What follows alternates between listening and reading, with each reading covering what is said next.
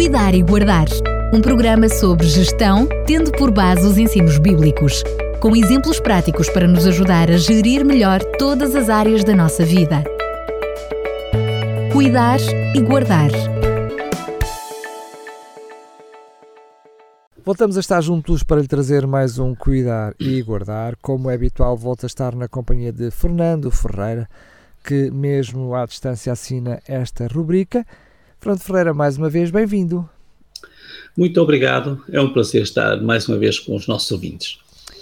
Hoje vamos falar sobre a gestão espiritual, continuamos a falar sobre este assunto, mas vamos falar de uh, um aspecto mais específico que é a forma. Claro, uh, vamos falar sobre a forma, a forma humana.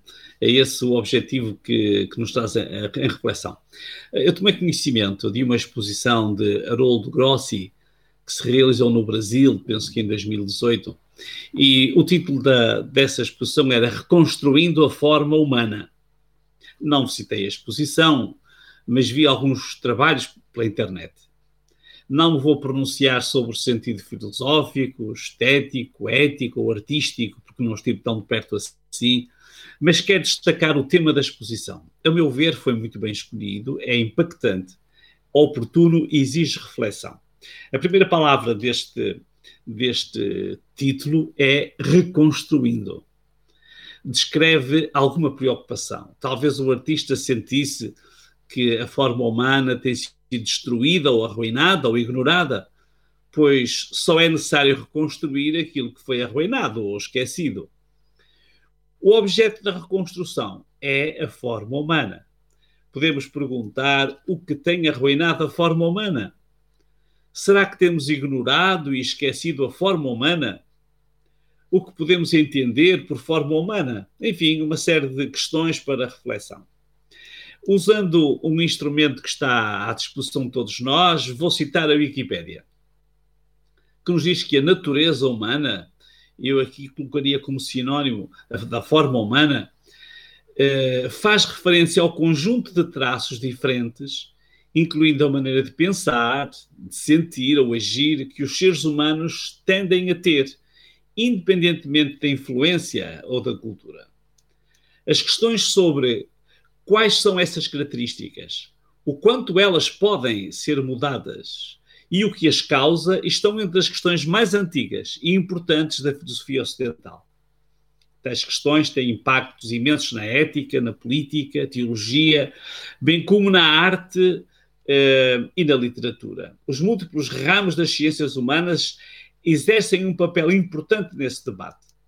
E depois continua ainda o documento. Os ramos da ciência contemporânea associados com o estudo da natureza humana incluem a antropologia, a sociologia, a sociobiologia, a psicologia, sobretudo a psicologia evolutiva, que estuda a seleção natural na evolução humana e na psicologia comportamental nos últimos 30 anos, com o avanço das ciências da informação e a biologia genética, o debate natureza versus meio se reacendeu, carregado de complexidades, com grandes impactos na política, filosofia, no começo do século XXI. Bom, a partir destes dois documentos, é urgente continuar a tentar compreender melhor a natureza e a forma humana porque todos sentimos que o ser humano está em crise. Tem aumentado a angústia, a ansiedade, a depressão, talvez uma crise de identidade. As doenças físicas têm aumentado e têm arruinado o ser humano. É notório que a humanidade está ameaçada por doenças cada vez mais mortíferas. Mas, como referimos, as doenças da mente têm aumentado exponencialmente. Contudo, mais para além daquilo que vemos e das doenças que catalogamos facilmente, existe uma doença que é ignorada por alguns dos especialistas acima citados. Refiro-me à doença espiritual, que é a causa primeira de toda a degradação da forma humana. Precisamos de lançar um olhar sobre o ser humano de uma forma holística quando se empregou largamente uma visão holística do ser humano, tenta-se ignorar o essencial da sua natureza. Se escolhermos a psicologia evolutiva para estudar a natureza humana, numa tentativa de reconstruir a forma humana, estamos a tentar reconstruir a humanidade com as ferramentas com que a destruímos. Pois a humanidade está arruinada porque se desligou do Criador. Gostaria de citar um pequeno extrato de um trabalho apresentado pela UNASP, pela Universidade Adventista de São Paulo, que eh, diz o seguinte: Por muito tempo, o homem foi tratado como um ser puramente biológico e as suas necessidades vistas de modo fragmentário. Quando se descobriu a grande influência dos aspectos sociais, mentais e espirituais na saúde, surgiu a preocupação de cuidar do ser humano de forma integrada, contemplando todas as suas dimensões. Segundo Silva, um estudo de 2016, a espiritualidade e a religiosidade são dimensões que não podem ser esquecidas no plano terapêutico holístico dos hipertensos, equilibrando a dinâmica corpo, mente e espírito. Este é um trabalho da UNASP 2020. É muito interessante. Quando nós falamos em hipertensão, estar associada a estas questões espirituais. Quando estudamos a antropologia bíblica, descobrimos qual é o sentido e a razão de existir do ser humano. Diz o texto, logo de Gênesis, e criou Deus o homem à sua imagem, a imagem de Deus o criou, macho e fêmea os criou. Gênesis 1, 27. E no capítulo seguinte, capítulo 2, versículo 7, diz que formou o Senhor Deus o homem do pó da terra. A ideia da criatura humana como imagem de Deus aponta acima de tudo para o seu papel como representante de Deus sobre o restante da criação. A função do homem deveria ser análoga à de Deus na sua esfera. Deus criou e cuida, mas o homem devia cuidar na sua esfera que lhe é própria. E aqui encontramos logo uma, uma definição da forma humana. As dotações físicas, intelectuais, sociais, espirituais, bem como a capacidade de comungar com Deus, são, portanto, parte integrante do conceito da imagem de Deus. Aqui temos uh, uma visão muito global do ser humano em Antropologia do Antigo Testamento, Hans Walter Wolff é um, é um antropólogo que temos citado muitas vezes, é um antropólogo alemão. Ele fala sobre o destino humano e diz que, biblicamente, está fora de questão de onde vem o destino do ser humano. Desde o Gênesis ao Apocalipse, não existem dúvidas de que Yahvé, o Deus de Israel, é quem determina tudo isto. Diz em Deuteronômio Ouve, ó Israel, o Senhor, nosso Deus, é o único Senhor. Segundo este especialista, o ser humano está destinado a viver, está destinado a amar, está destinado a dominar e está destinado a louvar a Deus.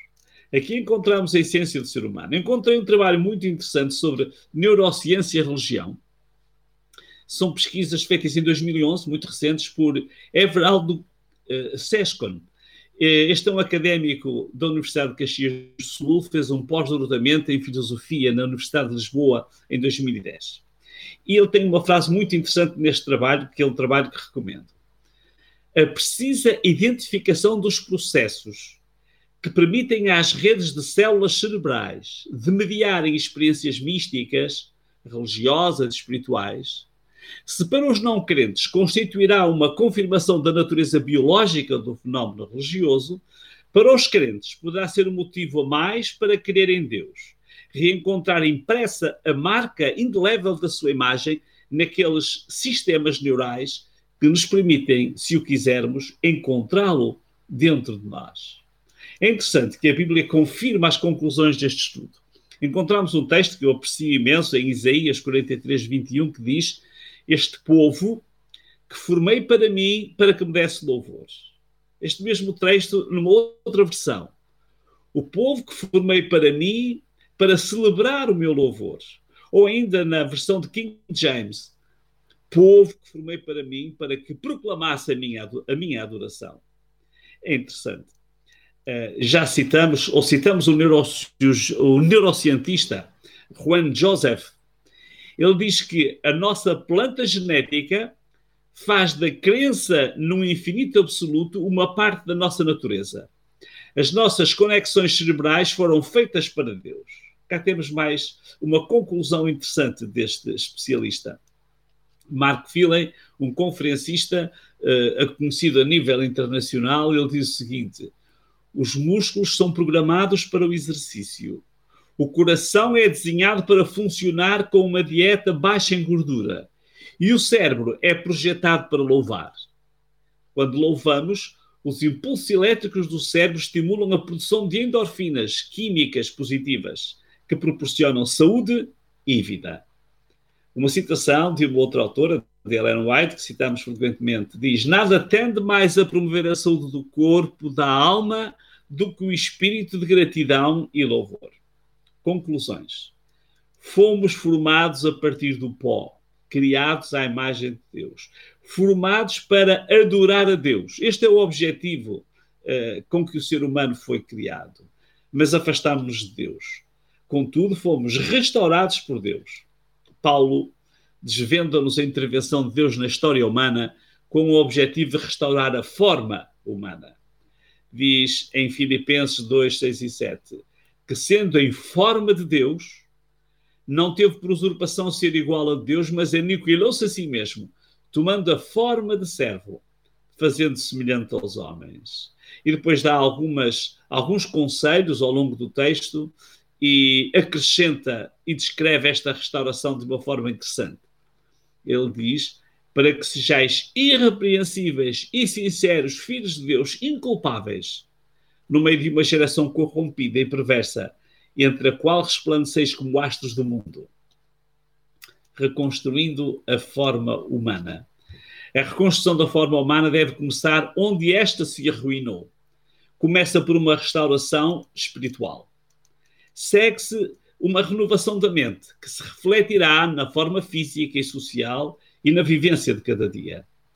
Esta restauração deve resultar numa vida abundante. O Mestre dos Mestres sintetiza assim este processo de restauro. Eu vim para que tenham vida e a tenham em abundância. Quando olhamos com alguma atenção para o ser humano, pode ser criança, jovem ou idoso, notamos a necessidade urgente da reconstrução da forma humana. Enquanto vivemos, é a oportunidade de restauro. Não haverá outra oportunidade. Tenha consciência disto. Isto é, cuidar e guardar. Fernando Ferreira, mais uma vez, muito, muito obrigado. Mais uma perspectiva diferente desta perspectiva maior, que é a gestão espiritual. E eu pergunto-lhe o que é que vamos falar no próximo programa. No próximo programa iremos falar sobre a gestão do tempo. Já temos falado noutras circunstâncias, mas vamos olhá-lo de uma maneira muito especial. Assim ficamos uh, na expectativa. Até lá. Mais uma vez, Fernando Ferreira, muito obrigado e até lá, se Deus quiser. Um abraço para todos. Cuidar e Guardar um programa sobre gestão, tendo por base os ensinos bíblicos, com exemplos práticos para nos ajudar a gerir melhor todas as áreas da nossa vida cuidar e guardar.